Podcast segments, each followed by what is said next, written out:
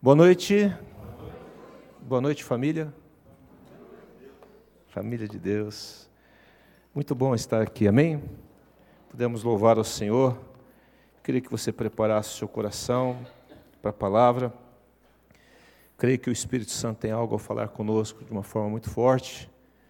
E o que nós queremos é ser melhores, melhor, melhor para Deus, melhor para nós mesmos, né?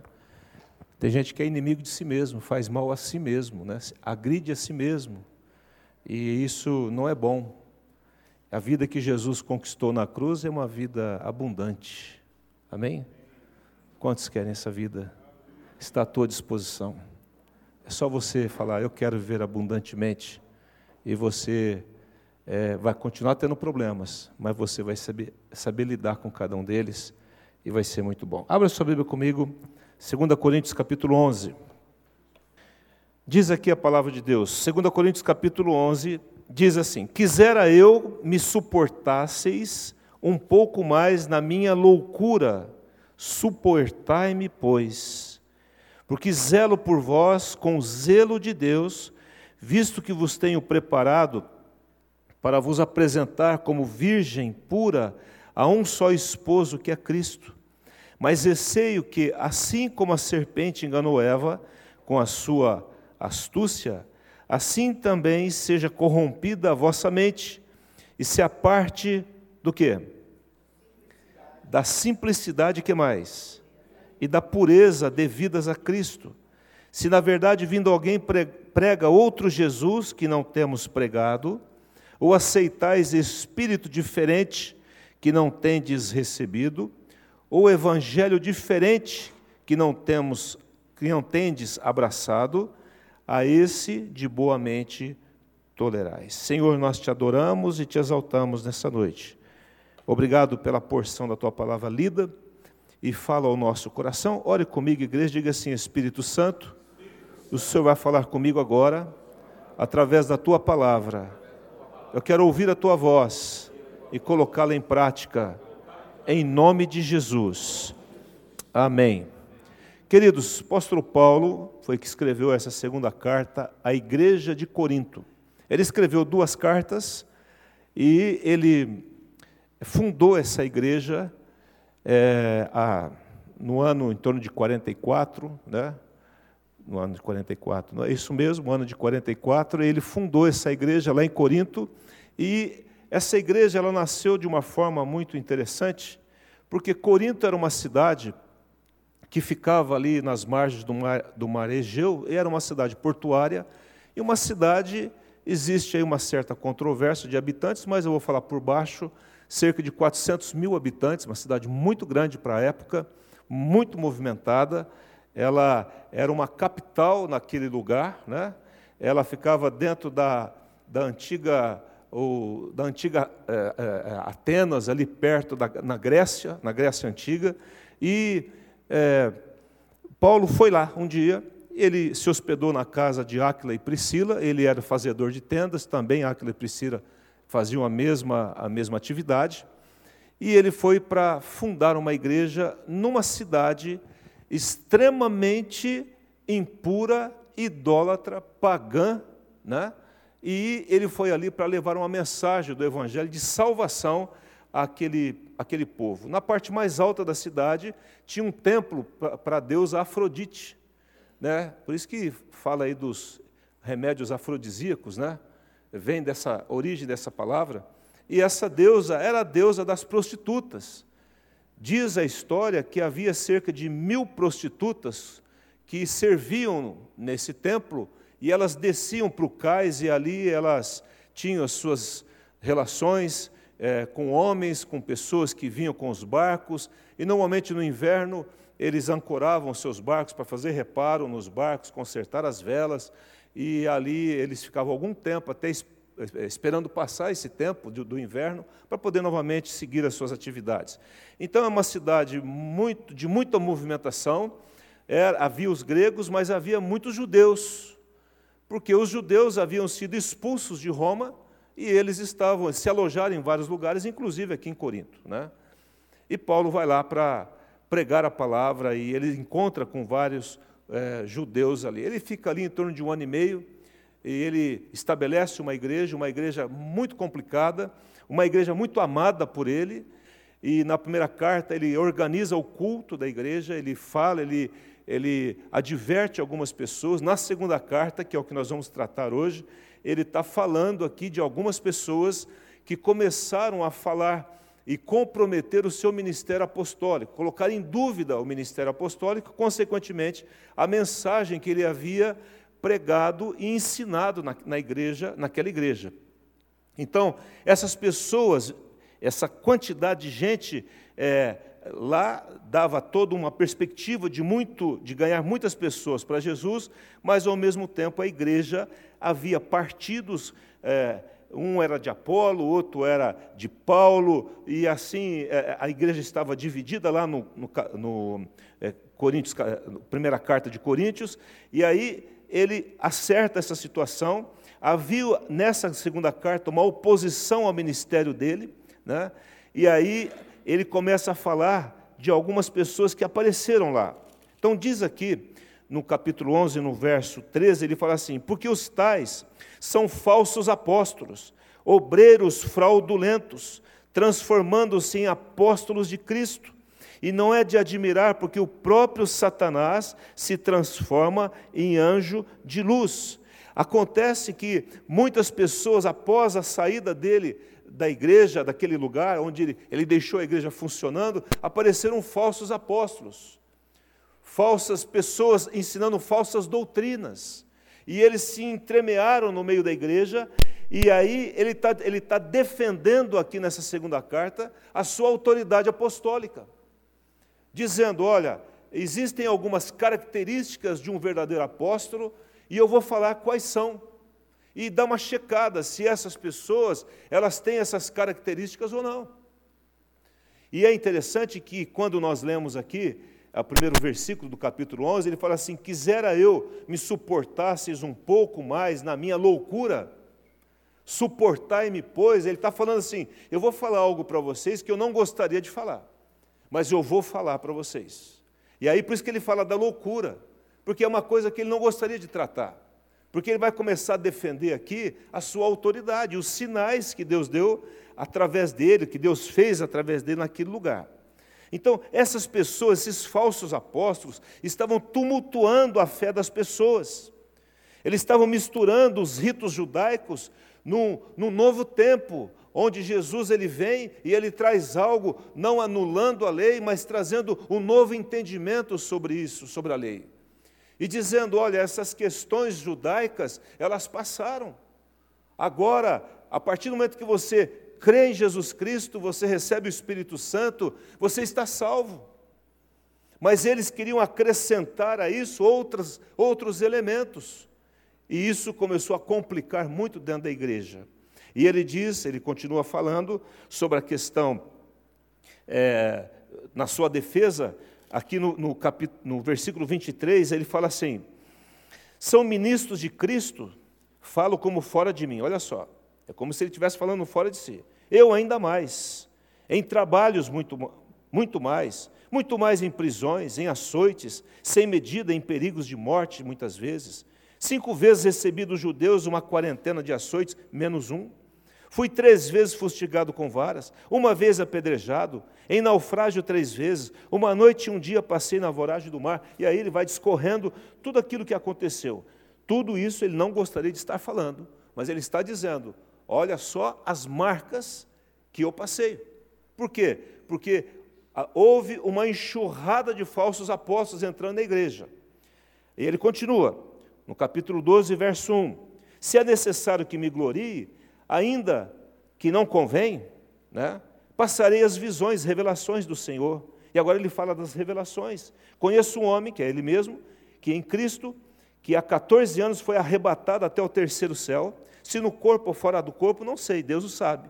Sei que tal homem, se no corpo ou fora do corpo, não sei, Deus o sabe, foi arrebatado até o paraíso e ouviu palavras inefáveis. Olha, o que eu estou dizendo para vocês é que esse homem, que sou eu, o apóstolo Paulo, eu fui arrebatado até o terceiro céu.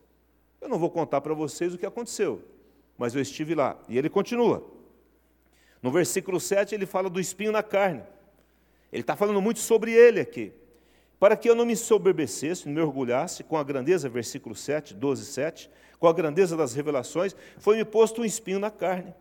E muita gente começa, quer descobrir isso, né, os curiosos, mas ninguém sabe. Mensageiro de Satanás para me esbofetear, a fim de que não me exalte. Três vezes pedi ao Senhor que o afastasse de mim. Então ele me disse: A minha graça, o quê? Te basta. O poder se aperfeiçoa onde? Na fraqueza. Quando sou fraco é que sou pronto. Aí ele fala das credenciais do apóstolo, do apostolado dele. Versículo 11: Tenho me tornado insensato, a isso me constrangestes. Eu devia ter sido louvado por vós, porquanto em nada fui inferior a esses tais apóstolos, ainda que nada sou. Pois as credenciais do apostolado foram apresentados no meio de vós, com toda a persistência, por sinais, prodígios e poderes miraculosos. Vamos ficar por aqui. Tem muita coisa acontecendo aqui nessa história do apóstolo Paulo, e ele está falando de coisas tremendas que aconteceram na vida dele, e ele fala dos sinais, prodígios, poderes miraculosos que Deus operou através da vida dele. Mas por que, que ele está falando isso? Porque a igreja estava em perigo. E o mesmo risco que a igreja estava há dois mil anos atrás é o mesmo risco hoje. O perigo é o mesmo, porque o espírito é o mesmo, Satanás é o mesmo. No, no, versículo 4 aqui do capítulo 11, ele fala assim: Se na verdade vindo alguém prega outro Jesus, que não temos pregado, ou evangelho diferente, que não tendes abraçado, vocês estão ouvindo muito mais aquilo que eles, os falsos apóstolos estão falando sobre um outro Jesus, sobre um outro evangelho, o evangelho diferente, aquele que eu não falei para vocês. Vocês estão abraçando isso e desprezando aquilo que foi ensinado para vocês na origem, de um homem que teve uma experiência com o próprio Cristo. E vocês estão permitindo que essas mentiras, que esses enganos, entrem na mente de vocês, no coração de vocês e na igreja de Jesus. Por isso que ele diz no versículo 2: Porque zelo por vós com zelo de Deus Zelar aqui é abraçar, é proteger, como você faz com uma criança. É você guardar alguém. E ele diz: Visto que vos tenho preparado para vos apresentar como virgem pura a um só esposo, que é Cristo. Amém? Ele está dizendo: Estou cuidando de vocês, para que vocês possam, naquele dia em que a última trombeta tocar, vocês encontrem com o Senhor. E Ele está esperando, porque Ele foi preparar lugar. Agora, no versículo 3 é onde eu quero chegar aqui nessa noite com vocês. Ele diz assim: Mas receio, ele fala assim: estou preocupado, que assim como a serpente, que serpente é essa?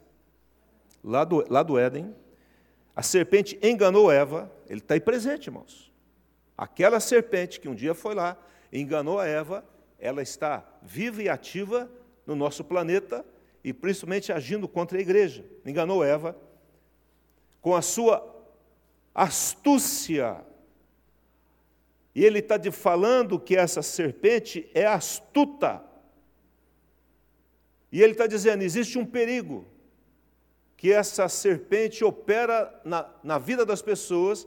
Ele fala: assim também seja corrompida a vossa mente. E é esse é o tema e o ponto central da mensagem aqui. A corrupção da mente. Corrupção fala de um desgaste. Corrupção fala de uma contaminação. Corrupção fala de algo poluído, que perdeu o estado original. Corrupção, no original, fala de você tingir com uma outra cor. É como eu pego uma calça dessa, azul, e eu tinjo ela de vermelha. Então ela não fica nem muito azul e nem muito vermelha. Está misturado. Corrupção fala de uma mistura de algo que foi introduzido em alguma coisa santa, pura, e aquilo foi maculado de alguma forma. E aí, lá em Gênesis capítulo 3, ele fala assim: não precisa abrir, eu vou ler com você. A serpente que iludiu a Eva, com uma artimanha, com uma palavra falsa, Diz assim lá: Mas a serpente mais sagaz, astuta, sutil, que todos os animais selváticos que o Senhor Deus que o Senhor Deus tinha feito, disse à mulher: É assim que Deus disse: Não comereis de toda árvore do jardim? Olha só a manipulação verbal de Satanás. Aí a Eva responde certinho, fala assim, não, ele não, não proibiu da gente comer de toda árvore. Ele falou que da árvore do conhecimento do bem e do mal, nós podemos comer. Aí a serpente, Satanás, continua. Então a serpente disse à mulher: É certo que não morrereis, olha aí.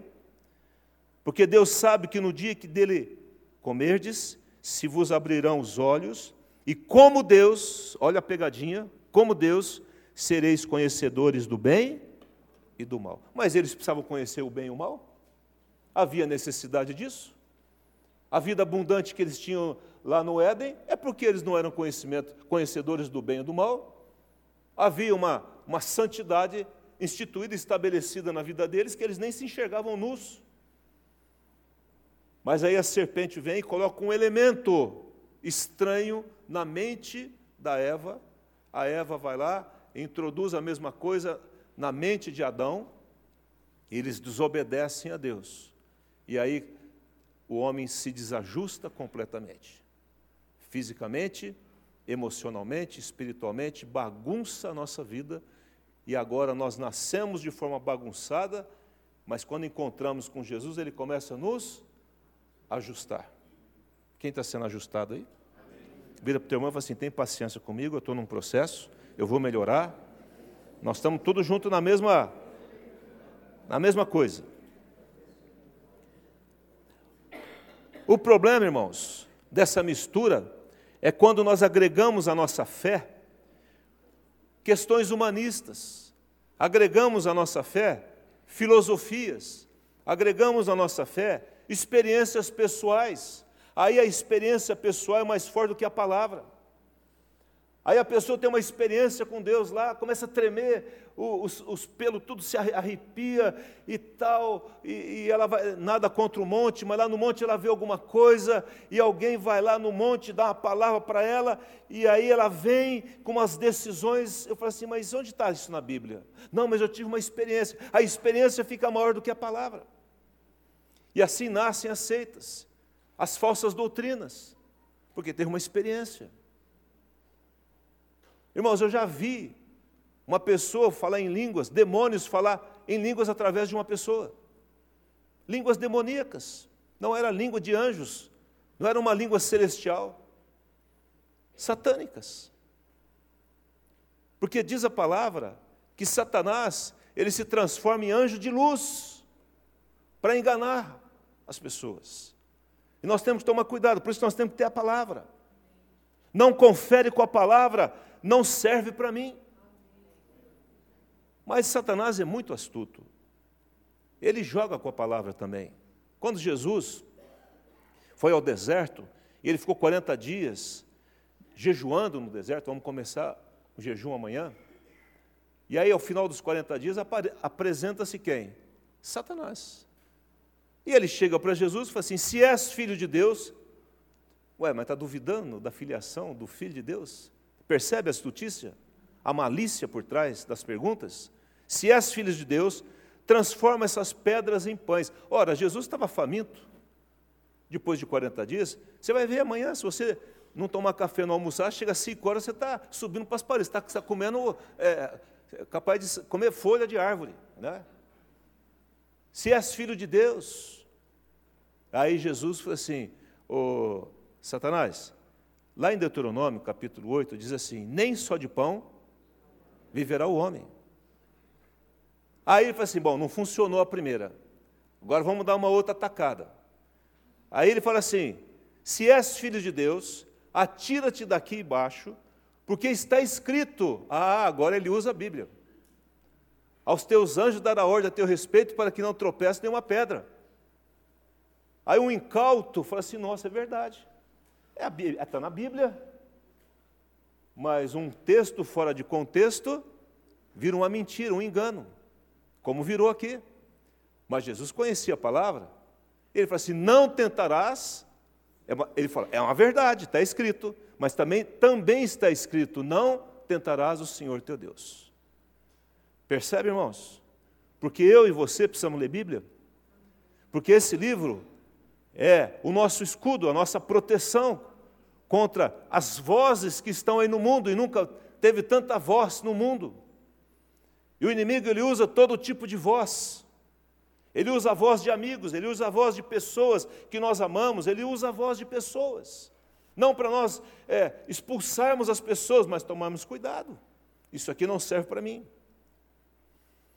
E aí vem a, essa contaminação. Eles queriam pegar as tradições judaicas e novamente voltar para a fé do povo. E isso é um problema terrível. Diz assim lá em Tito 1: Todas as coisas são puras para os puros, todavia para os impuros e descrentes nada é puro, porque tanto a mente como a consciência, diga comigo assim, mente e consciência.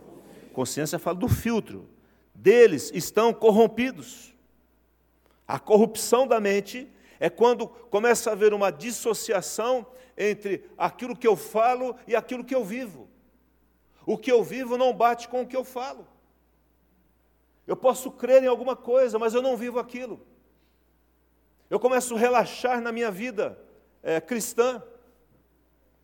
Eu começo a falar e fazer coisas que eu não fazia antes, mas porque alguma coisa estranha foi introduzida na minha mente, eu aceitei aquilo.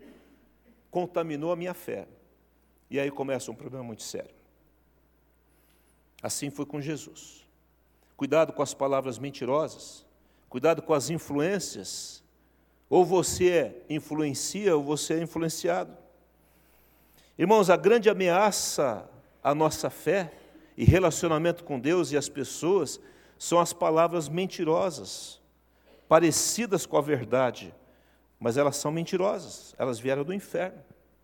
1 Coríntios capítulo 15 diz assim, verso 33, não vos enganeis, as más, diga comigo assim, as más conversações corrompem os bons costumes. E aí nós começamos a acreditar em determinadas coisas que não acreditávamos antes. E o inimigo é ávido por jogar dúvidas na nossa mente.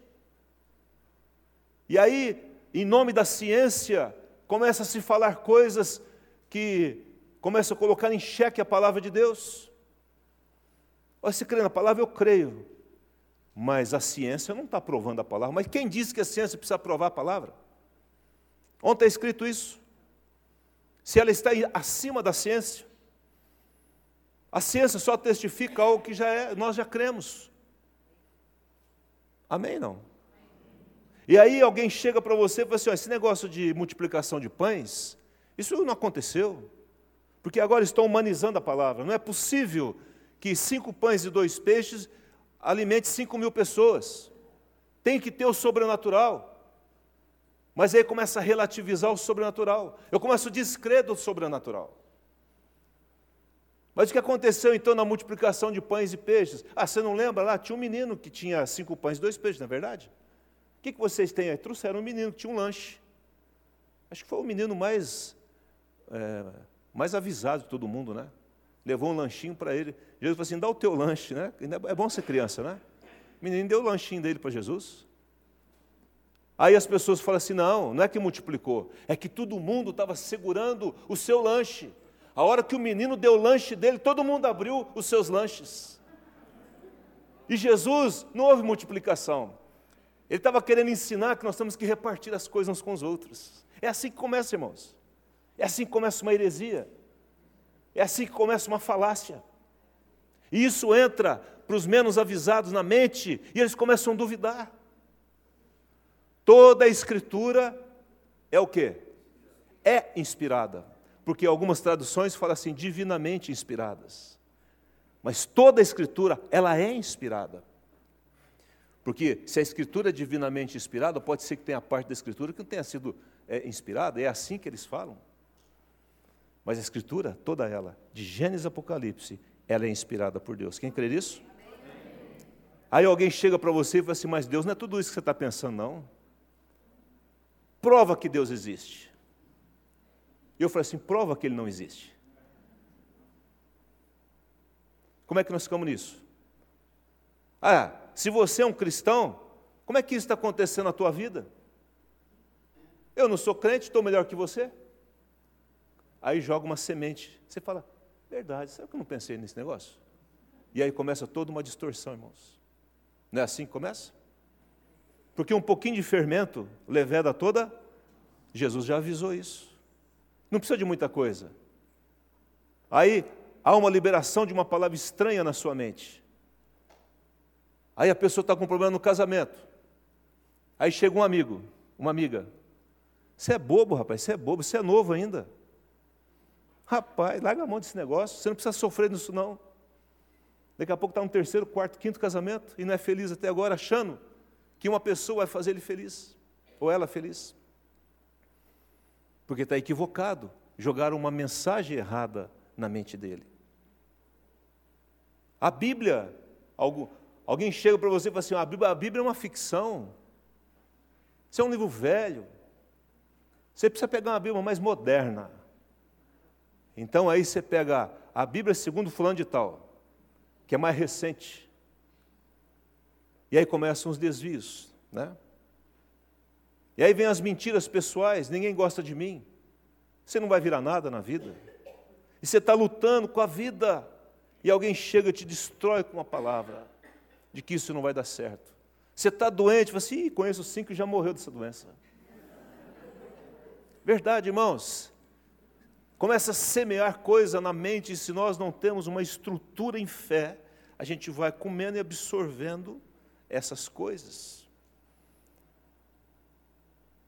Palavras mentirosas que corrompem a nossa mente, enfraquecem as nossas convicções, confunde, contamina, abala a fé. Cuidado, cuidado com o que você ouve. Quer ver? Passa a imagem para mim, Apaga a luz aqui, ó. Irmãos, isso daqui é a situação. Pode apagar a luz aqui, só para enxergar melhor. É, é assim que as pessoas estão se comunicando hoje, aqui, ó. Não pode apagar a luz, não? Para mim? Obrigado. As pessoas estão se comunicando dessa forma. Não se fala mais ao pé do ouvido. Quer ver um outro slide? Passa o próximo aí. Foi tirada a pessoa lá.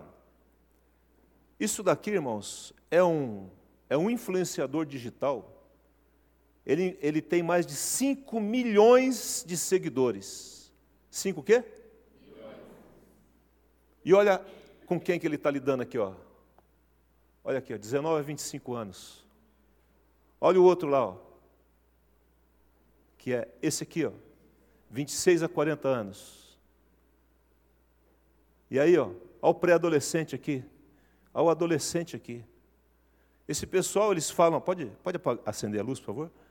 Eles falam as coisas e começam a comer, comer cru as coisas, não se vê. Ela, ela não vai ver quem é a pessoa. Essa pessoa que eu mostrei aqui, olha, essa pessoa que eu mostrei aqui é o Neymar. Onde uma pessoa que se diz uma coisa e que vive uma outra coisa. Só que ele está influenciando mais de 5 milhões de pessoas. Onde coloca-se uma faixa de Jesus na cabeça e é um exemplo de imoralidade e de desrespeito e de falta de esportividade muitas vezes. É um péssimo exemplo. Mas a juventude está olhando para ele. Que eu estou dizendo para os irmãos, que nós estamos vivendo um risco muito grande hoje, no Brasil, 55% da população que mexe com questão de, de mídia são influenciadas digitalmente por outros. Eu estou falando aqui em 55%, irmãos, de que tem de pessoas que olham o celular. Isso é muito sério, porque fala-se coisas e colocam-se conceitos não verdadeiros, mentirosos que para você ser aceito você tem que ser assim, assim e assim, tem que falar daquela forma. Aí você vai ver a base da pessoa, ela não tem. Você ouve pregadores em rádio que você fica extasiado. ou na televisão, mas a hora que você vai ver a origem da vida dele com a esposa, com o esposo, ou com, ou com o filho, é, é, uma, é terrível. Esse tempo atrás soltaram na internet uma, que não é verdade, a fotografia de uma pastora e ela vendendo a benção. Se você precisar de uma oração por cura, é tanto. Quem, já, quem recebeu esse negócio? Se você precisar até é tanto. Aquilo é mentira, irmãos. Aquilo é fake. Ela saiu, ela desmentiu isso, usaram ela. E nós temos que tomar cuidado quando nós recebemos alguma coisa no celular. Presta atenção no que eu vou falar aqui. Quando você recebe, eu recebo. Se você multiplica aquilo e aquilo é um fake, é uma mentira, você é corresponsável daquela mentira. Por isso, antes de passar uma mensagem, pense bem no que está sendo repassado. E nós estamos vivendo um momento político terrível na nossa nação, muito terrível. Eu já passei notícias falsas, me arrependi amargamente de ter feito isso. Depois que eu descobri, tem que pedir perdão. Ou uh, foi mal, rapaz. No afã de querer fazer uma coisa boa, acaba fazendo uma coisa negativa, estragando ainda mais. Então, muitos pregadores são ótimos, mas nem todos são e você tem que conhecer quem está falando ao seu coração. Toma cuidado com isso. Deixar de ser guiado pelo Espírito Santo e ser guiado por regras e costumes e leis era o que esses judeus estavam fazendo na igreja de Corinto. E ele está dizendo: assim como a serpente enganou Eva, com a sua astúcia, assim também seja corrompida a vossa mente. Que o Senhor nos ajude a, a entender isso nessa noite e tomar cuidado com aquilo que te influencia, com aquilo que você ouve, em nome de Jesus.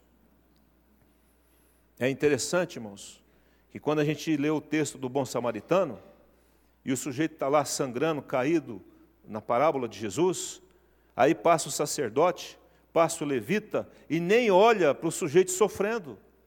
Mas aí passa um samaritano que era odiado pelos judeus, esse vai lá, pega o sujeito e leva para uma hospedaria e cuida dele. O que, o que eu quero mostrar aqui nessa noite é que muitas vezes a, a nomenclatura não quer dizer nada. O que vale é a vida. Não adianta falar se não viver. E Jesus fala assim: quem fez a vontade? Quem é o próximo? Quem fez a vontade do Pai?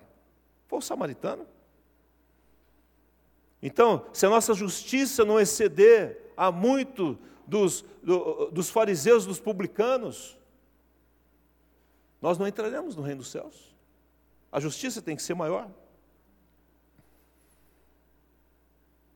E aí o tabernáculo, ou o templo, ele acaba sendo mais importante do que o Deus do templo. Aí o lugar onde nós estamos nos reunindo é mais importante do que o Deus que está aqui presente. Quando nós começamos essa igreja, não tínhamos lugar para ir. Não tínhamos lugar para ir. Arrumamos um lugar no centro da cidade. Chegamos lá, ficava chutando bituca de cigarro para os lados, com um violão, uma caixa de som emprestada, e Deus vinha. Graças a Deus por esse lugar. Ah, mas eu não vou lá porque não tem ar-condicionado. Graças a Deus pelo ar-condicionado. Mas se não tiver ar-condicionado? Se não tiver cadeira? E se não tiver estrutura para criança? Então não serve para mim. Eu não estou preocupado se Deus está ali ou não. Se a palavra pura de Deus é pregada ou não. Eu estou mais focado na estrutura do que no poder. A questão é que um avivamento, ele pode virar um monumento, se nós não tomarmos cuidado. E hoje na Europa as igrejas estão fechando. Tem um pastor que faz parte da aliança ministerial, ele foi lá para a Escócia. A igreja tinha sete membros na Escócia, sete, berço do cristianismo. Um pouquinho que ele lidou com a igreja, um homem cheio da, da presença de Deus, já está com 30 pessoas. E lógico, os mais velhos não concordam com algumas coisas, porque acham que é exagero. Porque querem explicar as coisas de Deus cientificamente não se explica, irmãos. porque transcende tudo isso. Ninguém explica é, é, é, multiplicação de pães, ninguém explica o cego sendo curado. Tem que ter fé. É poder de Deus fazendo isso. E nós não podemos abandonar isso. Se esse lugar não tivesse cadeira, será que nós viríamos para sentar no chão? Se não tivesse ar-condicionado? E aí nós vamos, nós vamos ficando muito sofisticados, muito exigentes, e perdemos o essencial da vida cristã. Por isso que o apóstolo Paulo está falando aqui. E aí, é as duas últimas coisas que eu quero falar. Versículo 3 do capítulo 11. Assim também seja corrompida a vossa mente, e se aparte de duas coisas. Quais são elas aí, irmãos? Diga comigo: simplicidade e pureza devidas a Cristo. E ele está dizendo: você não quer cair nessa armadilha? Então, não abra mão da simplicidade e da pureza devida a Cristo. Nós não podemos perder a nossa simplicidade. É, quando nós cremos em Cristo, nós estávamos ávidos pela palavra. Nós não perdíamos nada queremos, estávamos em todas as reuniões. Nós, com, nós não ouvíamos a Bíblia, nós comíamos a palavra. Quem lembra disso? Queríamos servir. Me usa para alguma coisa. E a gente vai perdendo a singeleza. E aí começamos a ficar, nos tornamos pessoas complicadas por um excesso de argumentação porque a cabeça tem muito conhecimento, mas o coração não está tão cheio do Espírito assim. E perdemos a misericórdia como sacerdote, como o levita. Aí é mais importante o programa do templo do que socorrer o sujeito que está caído na rua. Percebe, irmãos? E aí é, é uma complexidade. Você vai aconselhar uma pessoa se você não tiver um vasto conhecimento de psicologia, psiquiatria, é, que mais? É, educação cristã e, e, e aconselhamento cristão, pós-graduado naquilo, você. E a palavra diz: não perca a simplicidade. Lembra de como você foi salvo? Você foi salvo por quê? Porque você ficou três horas em cima do, dos grãos de milho? Ou subiu a escada de joelho? Ou porque você fez uma semana de jejum? Não. Você foi salvo porque você creu. Você crê em Jesus? Creio. Então você está salvo. Ah, mas só isso? Mas não tem mais que isso. Agora, as tuas obras vão testificar a sua o quê? A sua fé. Por isso que nós estamos crescendo em Deus. Por isso que não podemos apontar o dedo para ninguém. Porque nós todos estamos crescendo em Deus, nós temos que usar de misericórdia. Aí na lei de Moisés, a pessoa pega em flagrante adultério tinha que ser pedrejada, é verdade. Aí Jesus fala assim: quem não tem pecado aí, atira a primeira pedra. Aí saiu os primeiros que já tinham tido caso com a mulher, possivelmente. E queria apedrejar a mulher. O que nós temos que tomar cuidado é não perdermos a simplicidade. Não é ser simplista, é diferente. É simplicidade, é a singeleza, é a doçura. Amém? Não? E aí aquilo que nós criamos com tanta facilidade, agora precisa provar com mais. Aí agora a arqueologia bíblica. Agora é. Não, agora é o seguinte: o povo, não, o povo do, lá quando saiu lá do, do, do, do Egito, não é que o, eles atravessaram, não. É que naquele período o Mar Vermelho ficava aqui, na, aqui no joelho, dava para passar a pé. Eu falei assim, o milagre então é maior, porque os outros morreram tudo afogado. Mas tenta se explicar coisas absurdas, irmãos. A fé é algo dado por Deus. Amém? Quem pode dizer amém? amém. Quem colocou fé aí dentro foi o Espírito Santo. Amém? Não. Ah, mas não pode, não tem peixe que engole um homem. Essa, essa história de Jonas aí é só para mostrar que, que não sei o que lá. Não é para mostrar, não. O, se Jonas tivesse engolido o peixe, eu queria da mesma forma, estava escrito. O que eu estou mostrando para os irmãos, estou falando coisas bem absurdas, mas o que eu estou mostrando, irmãos, que nós perdemos aquela, aquela simplicidade de fé e vamos ficando complicados. Aquela facilidade de ensinar a Bíblia, a sã doutrina, a palavra pura, e aí nós ficamos frios, porque ficamos científicos demais, teológicos demais, e perdemos a, a graça de Deus, a simplicidade. Jesus não foi lá chamar os fariseus para segui-lo, foi chamar pescador, gente letrada. Por que será? Porque não ia dar certo. Eles iam complicar a história. Percebe isso? E Paulo fala aqui: não foram muitos de nobre nascimento que foram chamados, não. Porque o Senhor pega aquilo que ninguém dá valor e transforma em algo maravilhoso, que é você, que é eu, que somos nós. Amém? Não? Uma fé simples. Eu creio em Cristo. E aí nós paramos de ouvir na simplicidade da palavra. Que o Senhor restitua em nós a simplicidade, coração aberto ao Espírito. Sentimos a graça de Deus, o mover do Espírito em nós.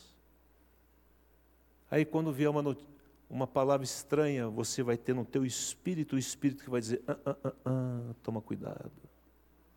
Isso é estranho à fé. Cuidado. A outra coisa que não podemos, que, que não pode apartar de nós é a pureza, é a integridade, é a inocência, irmãos. Isso fala muito de criança. Eu vejo minhas netas aqui, a doçura dessas crianças. Às vezes são rebeldes, desobedecem, criança. Mas você olha no, no rosto da criança, o que, que você vê no rosto de uma criança? Ela te ouve. Você machuca a criança, fere a criança, Aí você pede perdão, mas não dá um minuto, a criança está te abraçando. Não, papai, não tem nada não. Já foi, nunca mais lembra disso. Já viu uma criança lembrar de uma falha de um pai? Alguém já viu isso? Não faz isso. Criança não joga na cara de ninguém o que foi feito contra ela. Porque o Senhor, Ele quer que nós voltemos um pouco, né? inteiros, não misturados, a pornografia é um inferno que entrou no mundo. Tenho falado isso, vou continuar falando. A imoralidade, a malícia. Hebreus 12, 14 diz assim: Segui a paz com todos e a santificação. E o quê? Sem a qual ninguém verá o Senhor. Sem santificação, ninguém vê Deus. Amém? Não? Não pensa, não. Não, pastor, o mundo mudou. Aí você vai ouvir um filme, tem um solteiro contra solteiro que já dorme junto. Depois eles casam. A gente acaba achando que isso é o padrão, mas não é o padrão bíblico. Não é da vontade de Deus. Não existe mentirinha, mentirona, mentira permissiva e mentira é, não permissiva. É mentira. E o mundo começa a nos sufocar, e aí mexe na constituição familiar, onde querem jogar dentro de nós, querem que a gente aceite que família não é homem e mulher. Não, família sempre foi e sempre será homem e mulher. Mas a, a sociedade, ela vai nos espremendo a isso. As novelas elas vão nos influenciando. Antigamente, quando a gente assistia um filme, eu era menino, e aparecia um beijo, a gente falava, ai meu Deus, não posso nem ver isso aqui. Hoje, irmãos, que beijo nada. Aí vem a televisão, e agora homem está beijando homem na televisão, normal. Mulher beija mulher. Porque eles estão querendo impregnar na nossa mente uma permissividade que daqui a pouco nós olhamos para a Bíblia e ela não tem nada a ver conosco mais. É o que estava acontecendo com o povo de Corinto, ou tentando. Por isso que Paulo fica tão bravo assim. Por isso que ele usa essas ferramentas tão é, contundentes. Por isso que ele foi lá. Ele diz assim: se eu for aí, ó, a coisa vai pegar. Não queira que eu vá. Por causa dos falsos apóstolos, das falsas doutrinas e dos falsos mestres. O outro evangelho estava sendo pregado. Que o Senhor nos ajude a não perder isso. Salmo 51, Davi fala assim: Cria em mim, ó Deus, um coração puro e renova dentre mim um espírito inabalável. Um dia eu falei isso para Jesus. Falei, Jesus, não remenda o meu coração. Arranca esse coração, joga na lá de lixo, mas cria um novo coração.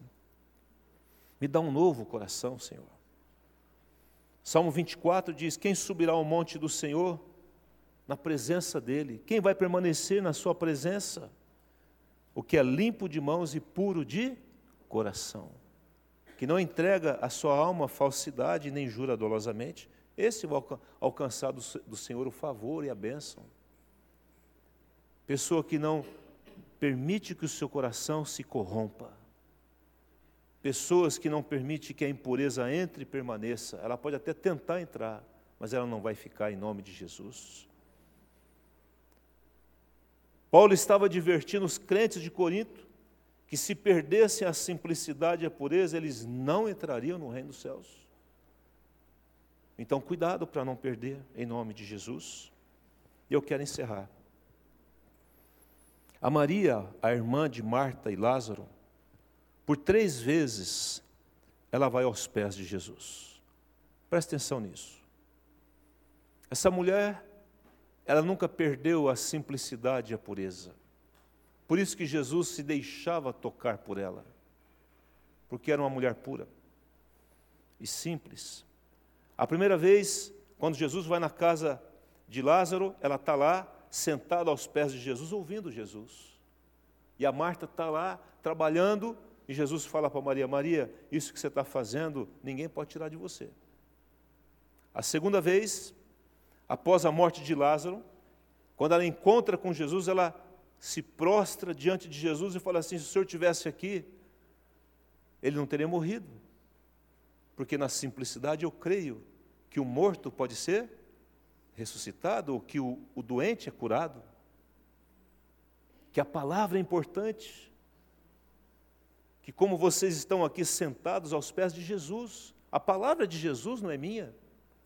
Eu estou com vocês tentando viver essa palavra.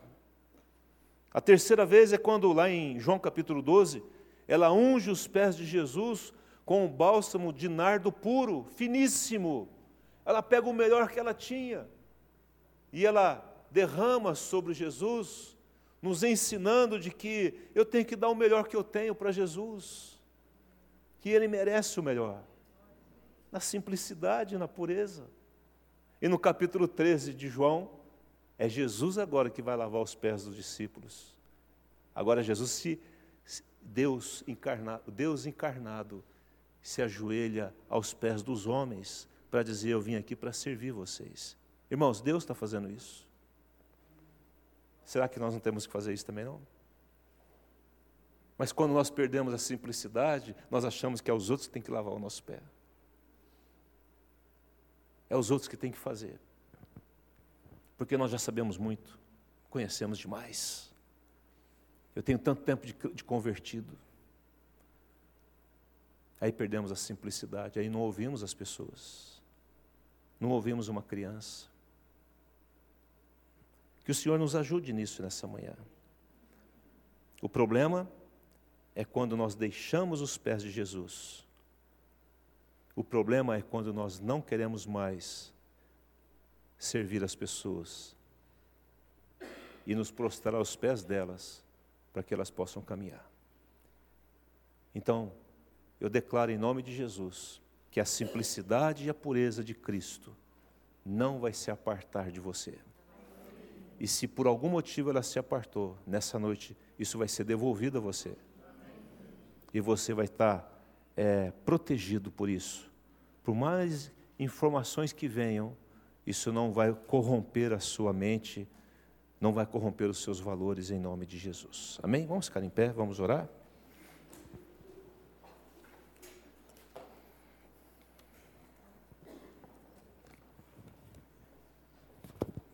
Eu queria que você fechasse seus olhos, por gentileza. Eu queria que você estivesse orando ao Senhor.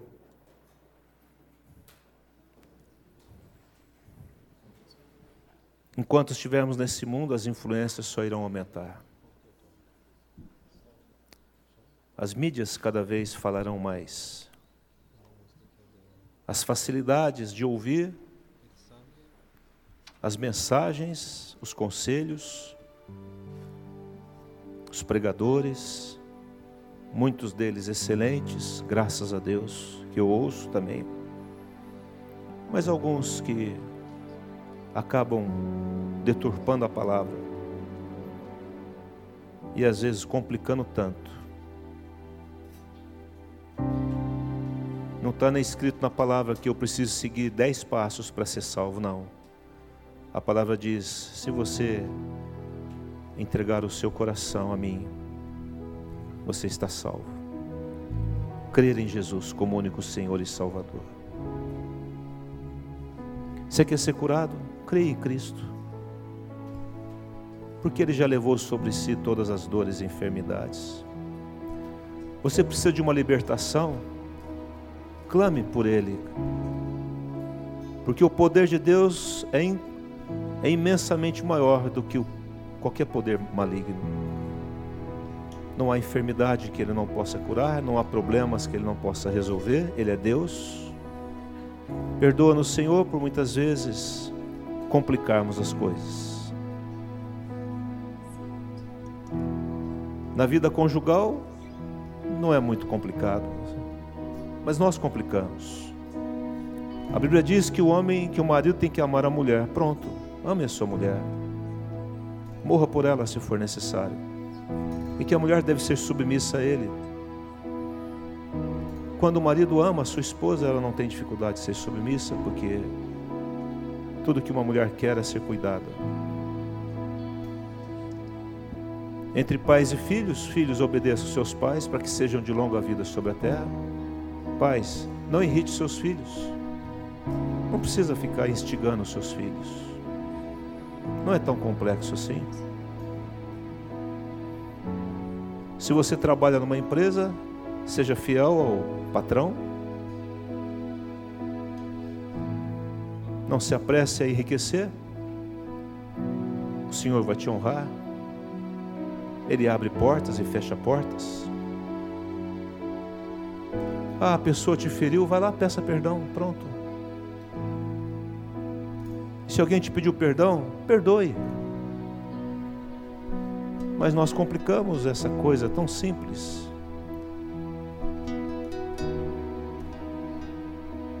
Porque aí daqui a pouco precisamos fazer um curso para perdoar.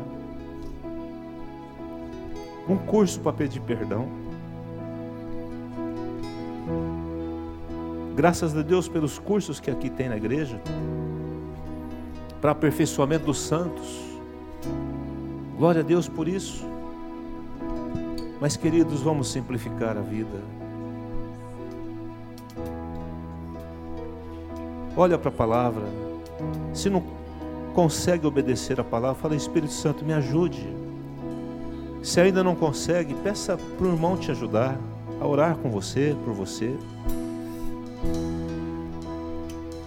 Se você não entende bem determinadas coisas bíblicas, tem muitas que eu também não entendo, mas eu creio nelas, creio na palavra, do primeiro ao último livro, em cada linha, em cada texto.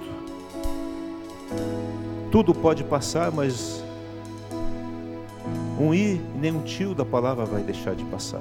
Tudo vai se cumprir. Tudo. Não há poder nesse mundo que possa vencer o teu Deus, o nosso Deus. Tudo está submisso a Ele. O governo do Brasil está submisso ao Senhor. Ele diz na Sua palavra que as nações para Ele é como um pingo que cai de um balde. O que significa isso? Quem são os opulentos, os arrogantes, os juízes, os promotores, os presidentes, os ministros, quem são eles diante de Deus? Mas a nossa nação está debaixo das mãos do Senhor.